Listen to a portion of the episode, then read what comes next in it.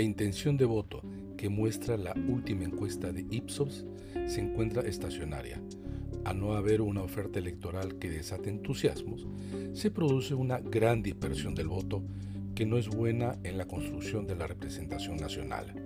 George Forsyth ha frenado su descenso con un 17% de intención de voto que, no siendo alto, es suficiente para al menos doblar a los que le siguen, teniendo la primera opción para pasar a la segunda vuelta. No tiene un alto nivel de rechazo, un 42%, y posee un favorable clima de opinión, 20% a la pregunta ¿quién cree usted que ganará las elecciones? Porcentaje que puede impactar sobre los indecisos. Le favorece ser la novedad en la campaña, ser un personaje conocido, sobre todo por su paso por el fútbol, ser joven y estar ajeno a los grupos políticos que tuvieron responsabilidades en el desastre que ha sido la política peruana en las últimas décadas. Dos problemas para el candidato que lidera las encuestas.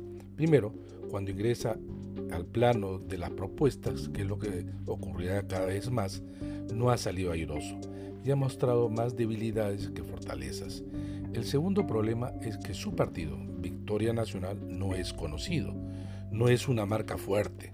Esto se refleja en la baja intención de voto para el Congreso, 4% que pasa a ser 6% si se consideran solo los votos válidos. Una bancada parlamentaria pequeña es un grave problema para cualquiera con pretensiones presidenciales. La sombra del gobierno de Pedro Pablo Kuczynski está presente. Keiko Fujimori tiene un voto fiel, alrededor de 8%, pero empequeñecido en relación con el del 2016. Sus seguidores son también activos propagandistas. Tiene un perfil claro y conservador.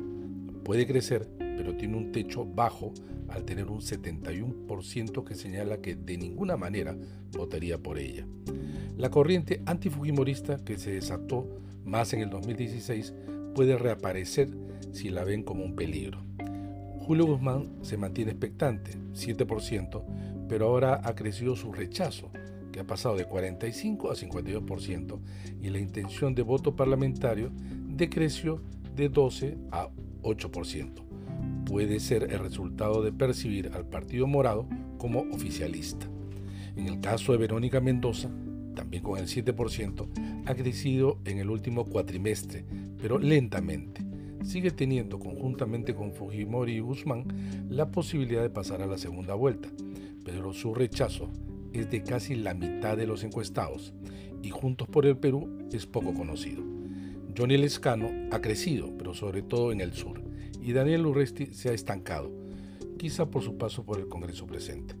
Lo que no hay que dejar de observar es el voto al Parlamento en el que, en ese orden, Acción Popular, Partido Morado, Fuerza Popular, Juntos por el Perú, Alianza para el Progreso, Somos Perú, solo si no prospera la tacha con Vizcarra, FREPAP y Victoria Nacional tienen la posibilidad de superar el umbral, con lo que se conformaría un Parlamento disperso como el actual, pero sin el Frente Amplio, UPP y quizá Podemos Perú. Pero falta mucho tiempo para la elección y estamos en el Perú, donde todo puede pasar.